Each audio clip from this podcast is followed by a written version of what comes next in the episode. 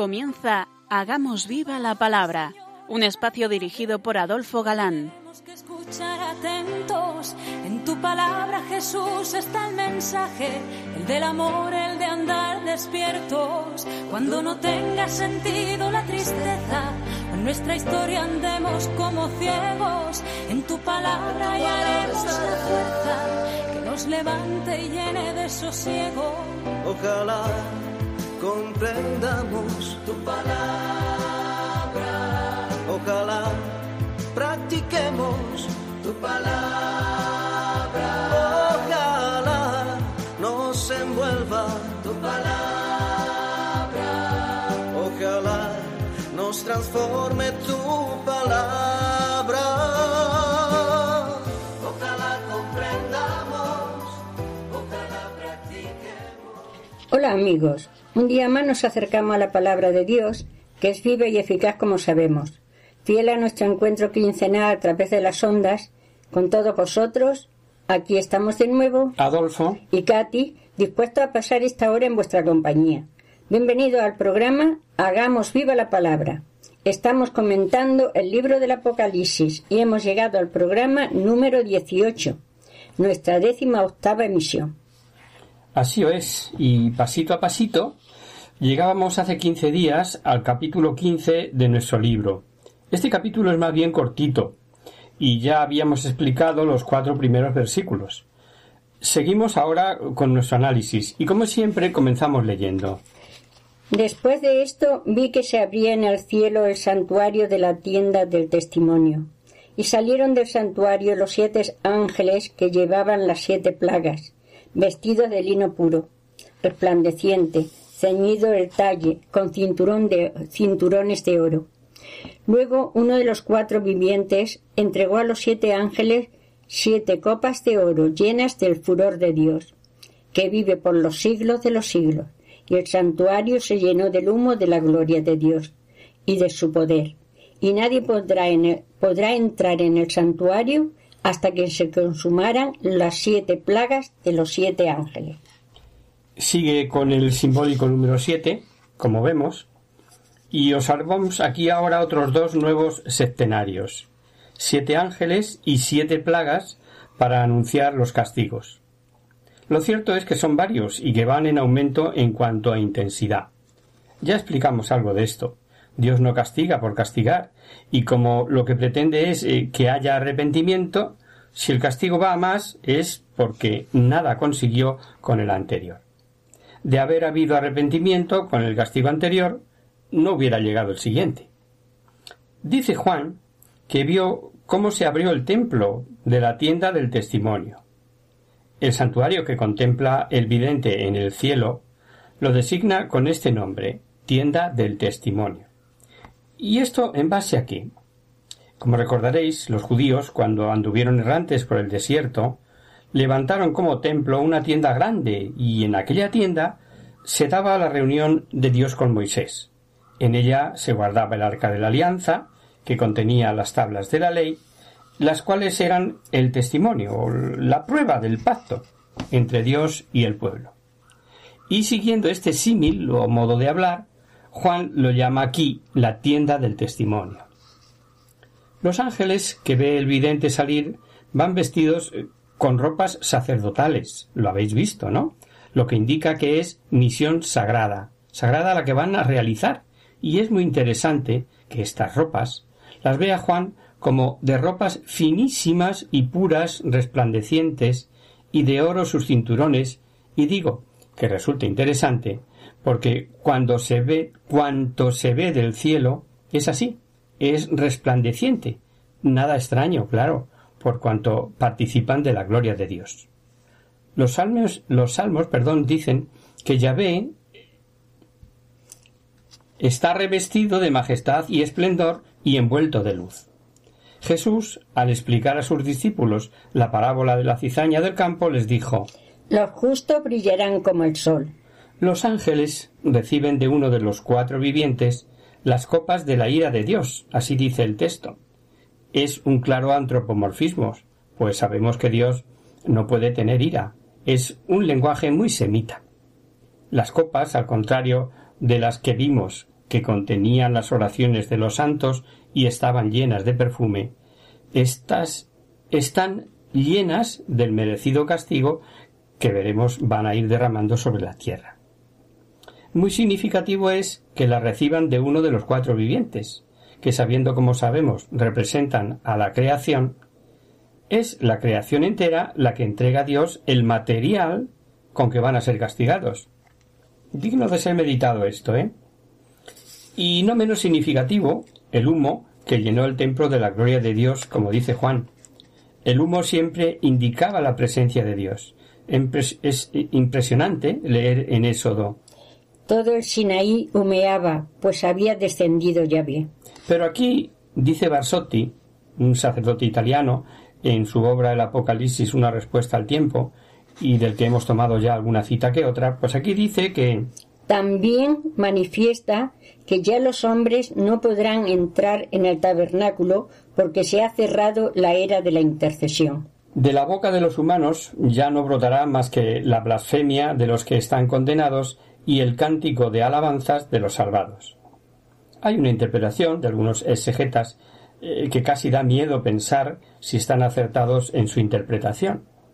Dicen que queda prohibida la entrada al templo para cortar las posibles oraciones y súplicas hasta que los castigos sean ejecutados, pues los malvados han sellado su posición, se han posicionado, ¿no? Si estos exegetas aciertan, hay un misterio terrible sobre la eficacia de la oración.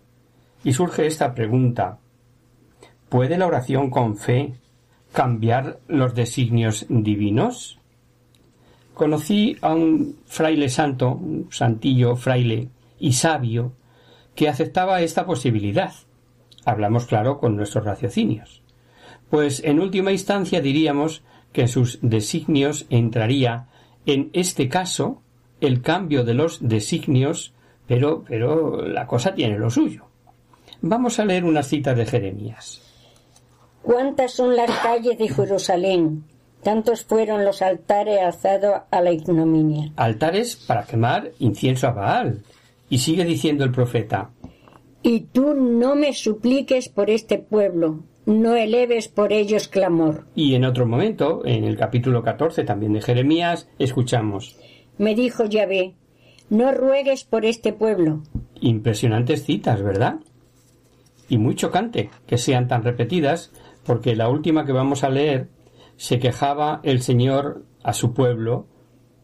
Por haber hecho estas cosas, porque os amonesté a tiempo repetidas veces y no me escuchasteis, os llamé y no respondisteis, haré de esta casa. Y les anuncia el castigo, y sigue diciendo Jeremías. Y tú no me ruegues por este pueblo, ni eleves por ellos el clamor y súplica. No me porfíes porque no te oiré. Y traigo a colación aquí lo del fraile que os decía, que aconsejaba él a cuantos piden con fe añadir siempre, pero siempre, que aquello que se pide sea concedido si conviene, pues la misericordia divina es algo que no se puede obviar. Tal es el poder de la oración de la fe, queridos amigos. No entraba en los designios de Dios atender a los hijos de Israel primero y luego preocuparse de los demás. Así parece ser por lo que Jesús dijo a aquella mujer cananea, y el resultado fue que por su fe consiguió lo que pedía, aunque no parecían ser así los designios de, de Dios. ¿Queréis que lo recordemos? El pasaje está en Mateo. Jesús pasó de allí a la región de Tiro y Sidón. Una mujer cananea que vivía en aquella tierra se le acercó dando voces. Señor, hijo de David, ten compasión de mí. Mi hija tiene un demonio. Jesús no contestó ni una palabra. Entonces los discípulos se acercaron a él y le rogaron. Dile a esa mujer que se marche porque viene dando voces detrás de nosotros. Jesús les dijo, Dios me ha enviado únicamente a las ovejas perdidas del pueblo de Israel. Pero la mujer fue a arrodillarse delante de él y le pidió, Señor, ayúdame.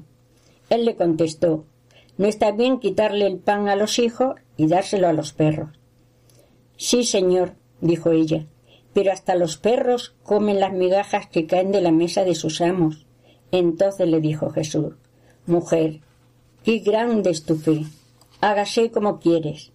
Desde aquel mismo momento su hija quedó sanada. Mm, valía la pena recordarlo, ¿verdad? Y da que pensar. Y con esto pasamos al capítulo 16, en el que se nos presenta a los siete ángeles ya derramando las copas sobre el mundo pagano. Hay fuertes rasgos literarios sobre contorsiones cósmicas y no poco hiperbolismo. La bestia es dura y poderosa, y su destrucción precisa de tal dureza que sólo este género hiperbólico ayuda a entender el mensaje. Veréis un paralelismo en cuanto a los escenarios de sellos y trompetas, ahora son las siete copas, pero el castigo allí decretado para la tercera parte, aquí ya llega a la totalidad. Y aunque sea hiperbólico, de lo que no cabe duda es que abarca a mucha más gente. Y algo muy triste. Los azotes no surten el efecto deseado, y los castigados, en vez de arrepentirse, blasfeman. Gran misterio el de la libertad humana. Una vez más vamos a poder comprobar cómo este capítulo 16, que ahora comenzamos, puede recoger la visión de algo histórico, inmediato, la destrucción de Roma, el fin del imperio, pero no por eso deja de tener proyecciones universales. Y hay también un paralelismo con las plagas de Egipto. Leamos lo que se refiere a las tres primeras copas. Y oí una fuerte voz que desde el santuario decía a los siete ángeles, Y derramar sobre la tierra las siete copas del furor de Dios. El primero fue y derramó su copa sobre la tierra, y sobrevino una úlcera maligna, perniciosa, a los hombres que llevaban la marca de la bestia y adoraban su imagen. El segundo derramó su copa sobre el mar, y se convirtió en sangre como de muerto, y toda alma viviente murió en el mar. El tercero derramó su copa sobre los ríos y sobre los manantiales de agua, perdón, y se convirtieron en sangre. Y oí al ángel de las aguas que decía, Justo eres tú, aquel que es y que era, el santo, pues has hecho así justicia, porque ellos derramaron la sangre de los santos y de los profetas, y tú le has dado a beber sangre lo tienen merecido. Y oí al altar que decía, Sí, Señor, Dios Todopoderoso, tus juicios son verdaderos y justos. Eh, dicen eh, los profesores de Verbum que son como plagas de Egipto místico. Una úlcera hiere a los hombres que tienen la marca de la bestia. Se les gangrena la sangre y el mismo suelo se corrompe. La úlcera es castigo de la idolatría, de la inobservancia de los mandamientos. En las bendiciones y maldiciones de Moisés tenemos, para los que no guardan los mandamientos, maldiciones como esta. Yahvé te herirá en las úlceras de Egipto. Y en el versículo 35 del mismo libro, del Deuteronomio, habla de úlceras malignas. Los que dicen eh, que tienen la marca de la bestia, los que la adoran, los idólatras del poder, del dinero, del placer y de la mentira, aunque reciban de Dios avisos y castigos, siguen adorando a la bestia. El segundo y tercer ángel daña primero al mar, convirtiéndolo en sangre, como de muerto hemos oído. Dice así la visión, sangre podrida, muriendo todos los vivientes del mar. Pero el tercero, que deja el agua que había de beberse, también convertida en sangre, es dicho al estilo oriental que el castigo de los que produjeron sangre, sangre tendrán.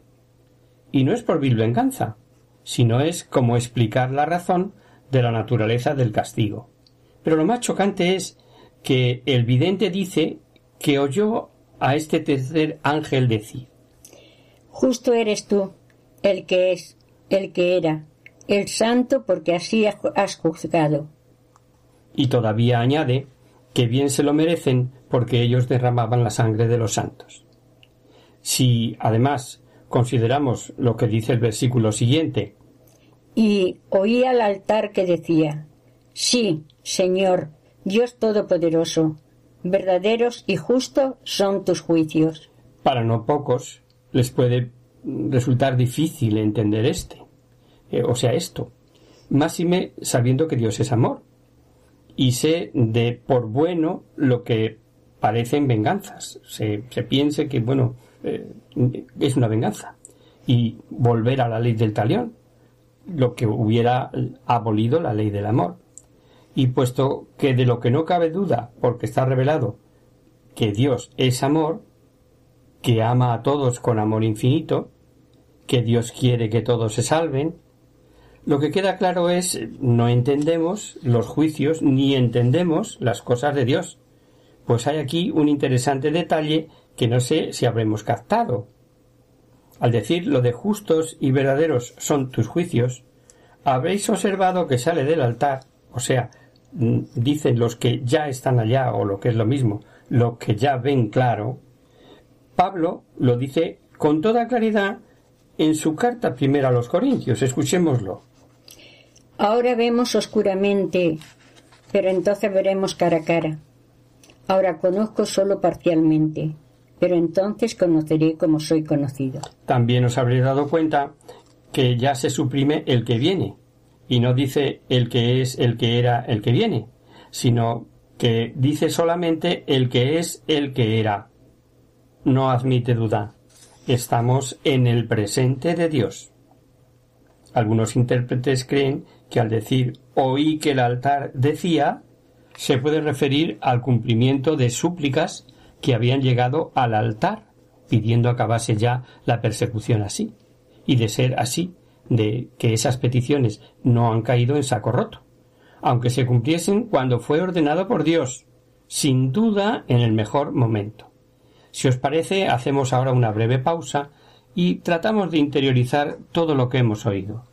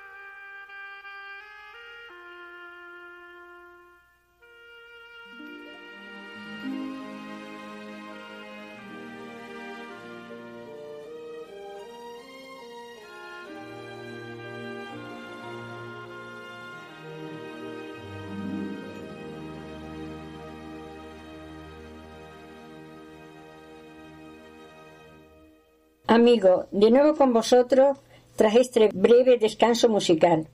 Os recordamos, queridos oyentes, que sintonizáis el programa Hagamos viva la palabra. Si queréis contactar con nosotros vía correo postal, lo podéis hacer a Radio María, Paseo Lanceros 2, primera planta, 28024 Madrid. Y si preferís el correo electrónico, hagamos viva la palabra arroba radiomaria.es. Para los que se acaban de incorporar, decirles que estamos analizando el libro del Apocalipsis y en concreto el capítulo 16. Eh, sí, y terminábamos antes del descanso afirmando la incognoscibilidad de Dios, o sea, que hay juicios de Dios y cosas que se nos presentan desde su amor providente que nos supera, que, no alcanzamos a comprender. Lógico, por otra parte, pues eh, nuestra pobre persona, nuestra naturaleza es limitada y Dios es infinito. Pero sigamos leyendo. El cuarto derramó su copa sobre el sol, y le fue encomendado abrasar a los hombres con fuego, y los hombres fueron abrasados con un calor abrasador. No obstante, blasfemaron del nombre de Dios que tiene poder sobre tales plagas, y no se arrepintieron dándole gloria. El quinto derramó su copa sobre el trono de la bestia, y quedó su reino en tinieblas, y los hombres se mordían la lengua de dolor. No obstante, blasfemaron del Dios del cielo por sus dolores y por sus llagas, y no se arrepintieron de sus obras. El sexto derramó su copa sobre el gran río Éufrates, y su agua se secaron para preparar el camino a los reyes de Oriente. El cuarto ángel hizo que el sol, estrella que da luz y calor y es fuente de vida para los humanos, se convirtiera en tormento por abrasar los moradores de la tierra. Y como en anteriores castigos, lejos de ver una amonestación y volverse a Dios, blasfeman el nombre de Dios y no se arrepintieron. Qué tremenda es la obcecación humana. Amigos, pidamos a Dios que nunca llegue nuestro corazón a esa dureza. Los profesores de Salamanca opinan que tal vez el autor sagrado, en este volverse contra Dios ante el castigo, esté aludiendo al endurecimiento de los paganos del Imperio romano, que como sabemos atribuyeron, atribuyeron en diversas ocasiones a la impiedad de los cristianos las numerosas catástrofes, tanto naturales como políticas de los primeros siglos. Es una opinión, claro, pero digna de considerar. Los creyentes sabemos que Dios gobierna en su providencia, especialmente por su misericordia es el atributo, el atributo divino que se repite una y otra vez en la Sagrada Escritura, tanto en el Antiguo como en el Nuevo Testamento. El castigo es siempre el medio que más le podía ayudar al hombre y no es otro el fin de mandar castigos. Todos somos conscientes de que cuando hay amor a nadie le gusta castigar. La misma actitud de rechazo vemos que tomaron los castigados pese a lo terrible de la quinta copa, que dice el vidente que de dolor se mordía la lengua. Al decir que derramó la copa sobre el mismo trono de la bestia, nos inclina a creer que se trata de la gran perseguidora, Roma. Tácito habla de la terrible persecución amparada por el incendio de Roma. Cosidos en pieles de fieras, echaban a los cristianos a los perros salvajes en postes embadurnados con pez servían los cristianos de antorchas. Y así, y si esto así ocurrió en tiempos de Nerón, sabemos que la persecución de Domiciano fue todavía peor. Esa fue ya en tiempos del propio autor contemporáneo, del escritor del Apocalipsis, de Juan. ¿Se mordía la lengua por no gritar contra ellos mismos de rabia? constantes revoluciones internas, facciones, asesinatos, obraban como si estuviesen en tinieblas. Y con el mismo corte de los demás septenarios, las cuatro primeras copas vimos afectaron directamente a la naturaleza y por ella a los hombres, pero estas tres restantes vemos que afectan ya directamente a los hombres. El sexto ángel nos dice algo eh, que hemos de aclarar, pues dice que la sexta copa secó el río Éufrates y así quedó camino expedito a los reyes de Oriente. Esto se refiere con toda probabilidad a facilidades para los partos en el acoso a Roma que los que dijimos fueron el terror del imperio. Y vi que de la boca del dragón, de la boca de la bestia y de la boca del falso profeta salían tres espíritus inmundos como ranas. Son espíritus de demonio, que realizan señales y van donde los reyes de todo el mundo para convocarlos a la gran batalla del gran día de Dios Todopoderoso. Mira que vengo como ladrón, dichoso el que esté en vela y guarda sus vestidos, para no andar desnudo y que se vean sus vergüenzas. Los convocaron en el lugar llamado en hebreo Armagedón. ¿Y a quién convocaron? Pues toda una trinidad satánica. El dragón, la bestia y el falso profeta. Satanás ya sabemos que siempre quiere imitar, quiere remedar, quiere aparecer como es Dios. Todos coaligados se preparan para esa gran batalla del Armagedón. El dragón vuelve a aparecer, parecía herido sobre la arena como recordaréis que vimos en el capítulo 12, pero no dejó de lanzar sus fuerzas y dirigir a sus subordinados. A la fuerza de la bestia se une el falso profeta, la primera por medio de persecuciones y el falso profeta valiéndose del error, la herejía, desviaciones. San Juan en su primera carta ya advierte quien, que quien no confiese a Jesús no es de Dios, es el anticristo que se halla ya en el mundo. Dice Y todo espíritu que no confiesa a Jesús no es de Dios. Ese es el del anticristo el cual habéis oído que iba a venir, pues bien, ya está en el mundo. De forma que cuantos niegan a Cristo, con desviaciones, herejías, etc., pertenecen al anticristo. Interesante la visión. De la boca de los tres salen espíritus inmundos como ranas para unirse y presentar batalla contra Dios y coaligar a todos los reyes de la tierra. Mirad, las coaliciones para luchar contra Cristo y su Iglesia se dieron entonces y después a lo largo de la historia, se dan ahora y se seguirán dando. Si parecía extraño que en tiempos de Jesús herodianos y fariseos que no se podían ver ni en pintura fueron capaces de coaligarse para ir contra Jesús, si se dio lo increíble, que Pilatos y Herodes fueran amigos, cuando no podían ni verse. ¿Qué nos va a extrañar saber contra la Iglesia? Hemos conocido luchas contra la Iglesia desde masonería y comunismo, ateísmo y pseudocultura, liberalismo y capitalismo, abortistas y preganeros de la pena de muerte, etcétera, etcétera. Con tal de ir contra la Iglesia, todo vale.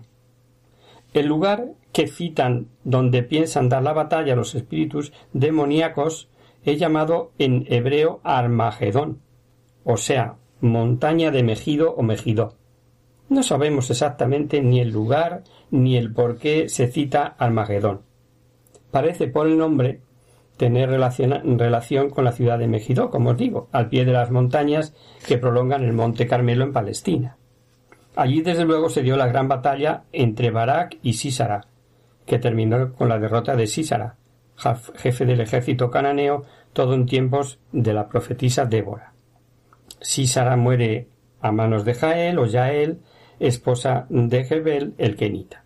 Pero también era lugar de malos recuerdos, porque allí vino a morir Ococías, rey de Judá, herido por Jehú. Y sobre todo porque allí en Megiddo fue derrotado y muerto el piadoso rey Josías en la batalla contra el faraón Necao en el 609 a.C. Y por ello quedó como lugar proverbial para simbolizar un llanto nacional. Tal vez al ser lugar simbólico de desastres para el pueblo de Dios, ahora anuncia con su siniestra fama la derrota que espera a las huestes del anticristo. Algunos opinan si no se refiere al monte que cita Isaías en la tremenda eh, cita de la caída de Babilonia, y, como opinan santos padres, la caída de Lucifer, que literalmente traduce la vulgata. En fin, de todos modos, vale la pena leer esta cita de Isaías. ¿Cómo has caído de los cielos, Lucero, hijo de la aurora? Has sido abatido a tierra, dominador de naciones. Tú que habías hecho en tu corazón, al cielo voy a subir, por encima de las estrellas, Dios alzaré mi trono y me sentaré en el monte de la reunión, en el extremo norte. Ya pueden coaligarse todas las fuerzas del mal. Veréis que el mensaje, eh, tras todas las conjeturas de tiempo y lugar, etcétera, que queráis, es claro y consolador. Cuando os menos lo esperan, ¡zas! aparece Jesucristo y con él el triunfo definitivo de la Iglesia. Y dice el versículo 15 que hemos leído, Bienaventurado el que vela y guarda sus vestidos. El que vela, o sea, el que espera y no mancha sus vestidos. La promesa de victoria no quita la necesidad de estar en vela. Y el séptimo y último versículo actúa sobre el aire, algo de primer orden, puesto que es algo que todo mortal precisa para respirar. Escuchémoslo, leamos ya estos últimos versículos de este capítulo. El séptimo derramó su copa sobre, sobre el aire. Entonces salió del santuario una fuerte voz que decía Hecho está. Se produjeron relámpagos, fragor, truenos y un violento terremoto, como no lo hubo desde que existen hombres sobre la tierra. Un extremo tan violento, un terremoto tan violento, perdón. La gran ciudad se abrió en tres partes y las ciudades de las naciones se desplomaron y Dios acordó de la gran Babilonia para darle la copa del vino del furor de su cólera. Entonces todas las islas huyeron, y las montañas desaparecieron. Y un gran pedrisco, con piedras de casi un talento de peso, cayó del cielo sobre los hombros, sobre los hombres. No obstante, los hombres blasfemaron de Dios por la plaga del pedrisco porque fue ciertamente una plaga muy grande. Una voz que sale del santuario dice se acabó, hecho está. Es la ruina de tanto escarnio, de tanta malicia, de tanto mal contra los fieles de la Iglesia, y es impresionante, pues obedece la naturaleza entera. Por supuesto que sigue usando un lenguaje hiperbólico, de exageración, sobre montes e islas, algunos expresivos, como granizos de cuarenta kilos. Eso es un talento. Otras expresiones preciosas, como que las islas huyeron, son además expresiones que simbolizan la desaparición de grandes imperios. A pesar del cataclismo, los hombres sobreviven. Y ojo, peor que todo eso, no cambian de conducta y blasfeman contra Dios. Hay muchas cosas que no son aclaradas, y no nos es concedido saberlo todo, porque pueden ser revelaciones para averiguarlas en un tiempo futuro. No se refiere todavía al fin del mundo, y para el vidente puede que solamente vea el fin del imperio romano. Pero el mal seguirá, y seguirá con otras formas, pues la bestia, veremos, sigue subsistiendo y actuando. Y para mayores dudas, en capítulos siguientes, vuelve San Juan a ver la ruina de Roma con el aniquilamiento de la gran ciudad de Roma, llamada Babilonia, veremos el por qué el vidente vuelve a ver Roma definitivamente castigada. Acometeremos el estudio y comentario del próximo capítulo en una próxima emisión. Hoy el tiempo se nos ha ido, queridos oyentes.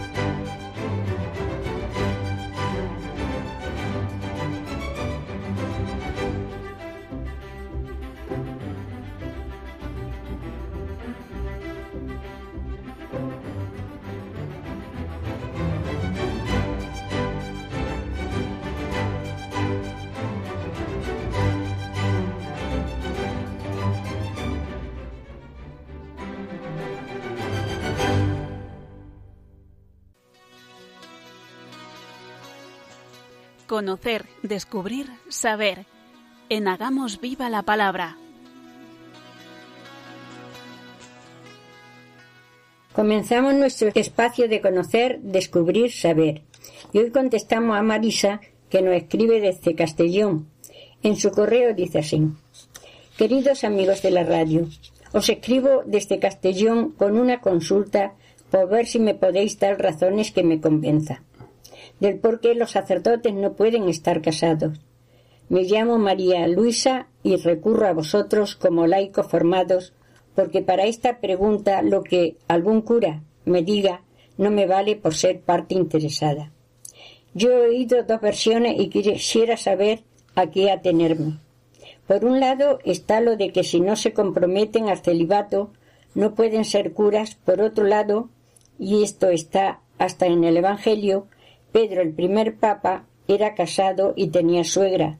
Más aún, Creo que entre los cristianos orientales actualmente hay curas casados. ¿Es cierto esto? ¿En qué se basa la Iglesia de Roma para exigir el celibato? Mi pregunta está motivada por una conversación del otro día con un sacerdote y con unos amigos y me gustaría tener argumentos acerca del tema. Muy agradecida de antemano, quiero deciros que el programa vuestro de Hagamos Viva la Palabra es de lo mejor que he oído en mucho tiempo yo sigo fielmente. Y firma Marisa. Querida amiga, lo primero es conocer, y esto supongo que ya lo sabes, que el celibato no es de institución divina. El sacerdocio, sin embargo, sí lo es. La Iglesia, con poder recibido de Jesucristo de atar y desatar en cosas como esta, puede adoptar una postura u otra, y esto no nos tiene que escandalizar. Sí conviene conocer la historia, y el origen de esa forma, hoy por hoy, de aceptado cumplimiento para, ser, para ser sacerdote. Es cierto que al principio hubo sacerdotes, incluso obispos casados, pero también de esos comienzos del cristianismo y en la propia Biblia encontramos la razón de la conveniencia del celibato. Es San Pablo, el apóstol de los gentiles, amigo de decir las cosas muy claritas, el que apunta la razón escribiendo a los fieles de Corinto. Él les dice Yo os quisiera libres de preocupaciones. El no casado se preocupa de las cosas del Señor, de cómo agradar al Señor. El casado se preocupa de las cosas del mundo, de cómo agradar a su mujer, está por tanto dividido. La mujer no casada, lo mismo que la doncella, se preocupa de las cosas del Señor, de ser santa en el cuerpo y en el espíritu. Mas la casada se preocupa de las cosas del mundo, de cómo agradar a su marido. Os digo esto para vuestro provecho, no para tenderos un lazo, sino para moveros a lo más digno y al trato asiduo con el Señor sin división. Efectivamente. Exalta, como vemos, el estado de virginidad como lo mejor para el trato con el Señor. Pero hubieron de pasar unos trescientos años hasta que la Iglesia considerara que para recibir el sacramento del orden presbiteral lo mejor era ser célibe. Y a partir del siglo IV se introduce esta ley como norma disciplinar para los presbíteros de la Iglesia Latina, con decretos que se aprobaron en los concilios de Elvira en el año 306 y el concilio de Roma en el año 386. Esta ley canónica encontró una confirmación a lo largo de los siglos y en nuestros días, en particular con el decreto Previsterum Ordinis del Vaticano II y con la carta apostólica Sacerdotalis Celibatus del Santo Papa Pablo VI. En ambos documentos se pueden leer las últimas disposiciones y aclaraciones al respecto. Por otro lado, debemos recordar que nadie tiene derecho a recibir el sacramento del orden. Me explico. Nadie por sí mismo se puede arrogar para él este mismo oficio como si de cualquier otro oficio se tratase. El sacramento del orden se es llamado por Dios. Es Dios quien te llama. Dice la carta a los hebreos hablando de la dignidad del sacerdocio y nadie se arroga tal dignidad, sino el llamado por Dios, lo mismo que Aarón. De igual modo, tampoco Cristo se apropió la gloria del sumo sacerdocio, sino que la tuvo de quien le dijo, Hijo mío eres tú, yo te he engendrado hoy, como también dice en otro lugar, tú eres sacerdote para siempre, a semejanza de Melquisedec. Quien cree reconocer las señales de la llamada de Dios al ministerio ordenado, debe someter humildemente su deseo a la autoridad de la Iglesia a la que corresponde la, la responsabilidad y el derecho de llamar a recibir este sacramento. Y como toda gracia, el sacramento sólo puede ser recibido como un don inmerecido. Así lo expresaba también San Juan Pablo II en la exhortación Pastores Davo Bobis de 1992, donde dice La Iglesia, como esposa de Jesucristo, desea ser amada por el sacerdote de modo total y exclusivo como Jesucristo. Cabeza y esposo, la ha amado. Por eso el celibato sacerdotal es un don de sí mismo y en con Cristo a su Iglesia y expresa el servicio del sacerdote a la Iglesia en y con el Señor. Todos los ministerios ordenados de la Iglesia latina, exceptuados los diáconos permanentes, son ordinariamente elegidos entre hombres creyentes que viven como célibes y tienen la voluntad de guardar el celibato por el reino de los cielos, llamado a consagrarse totalmente al Señor y sus cosas, como veíamos que aconsejaba San Pablo a los Corintios. Se entregan pues enteramente a Dios y a los hombres. El celibato es un signo de esa vida nueva al servicio de la cual es consagrado el ministro de la Iglesia. Es estar totalmente disponibles para su misión, que no lo olvidemos, es aceptada con un corazón alegre de manera absolutamente voluntaria. Dicho de otro modo, a nadie obliga, solo se obliga voluntariamente el que quiere, como tantísimas normas que aceptamos a diario y que se nos piden para cosas mucho menos trascendentes. ¿Y qué pasa con las iglesias orientales? Te cuento, querida Marisa. En las iglesias orientales desde hace siglos está en vigor una disciplina distinta. Mientras los obispos son elegidos únicamente entre los célibes, hombres casados pueden ser ordenados diáconos y presbíteros. Esta práctica es considerada como legítima desde tiempos remotos, y estos presbíteros ejercen habitualmente su ministerio en el seno de sus comunidades. Por otra parte, y esto es digno de tenerse en cuenta, el celibato de los presbíteros goza de gran honor en las iglesias orientales, y son numerosos los presbíteros que lo escogen hoy libremente por el reino de Dios. Pero atención, tanto en Oriente como en Occidente, como recibe el sacramento del orden, no pueden contraer matrimonio después. Esto nos vuelve a dar la pauta que no es otra que la que apunta San Pablo en la Sagrada Escritura. La de la absoluta disponibilidad para trabajar por el reino, que es lo importante. A tiempo total, full time, que dicen los ingleses. Hay en este tema, primero, mucho desconocimiento y después, en mucha gente, segundas intenciones que se disfrazan de mil maneras. Que unido al hedonismo reinante en nuestra sociedad actual, pues dan el cultivo, el caldo de cultivo perfecto. O lo que es lo mismo, la renuncia, el sacrificio, el actuar por fines superiores o ideales no está de moda. Se procura, se procura hacer lo mínimo, complicarse lo mínimo y por otro lado exigir todo lo que podamos. O sea, que eso de tiempo total es pues para los pingaillos y, y como que no está muy bien visto. Esto último es de, nuestra eh, cosecha, nuestra humilde opinión. La respuesta a tu pregunta, querida Marisa, está en lo precedente. Esperamos haberte contestado, pero como siempre decimos, si te queda la más mínima duda, escríbenos de nuevo que con gusto te contestaremos. Y hasta aquí, queridos amigos, el programa de hoy.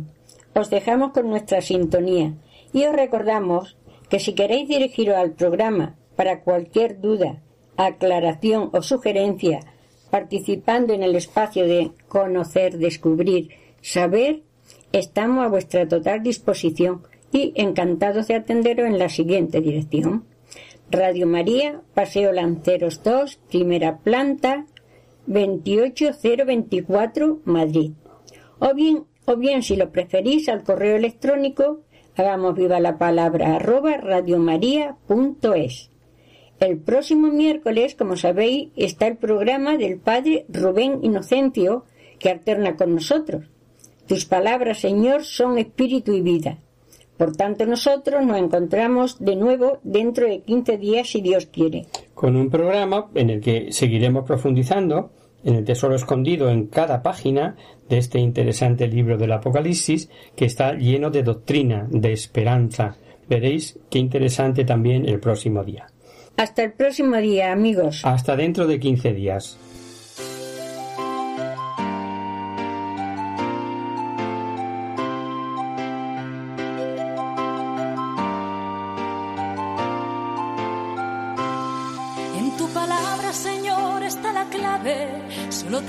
Tenemos que escuchar atentos. En tu palabra, Jesús, está el mensaje, el del amor, el de andar despierto. Así concluye Hagamos viva la palabra con Adolfo Galán.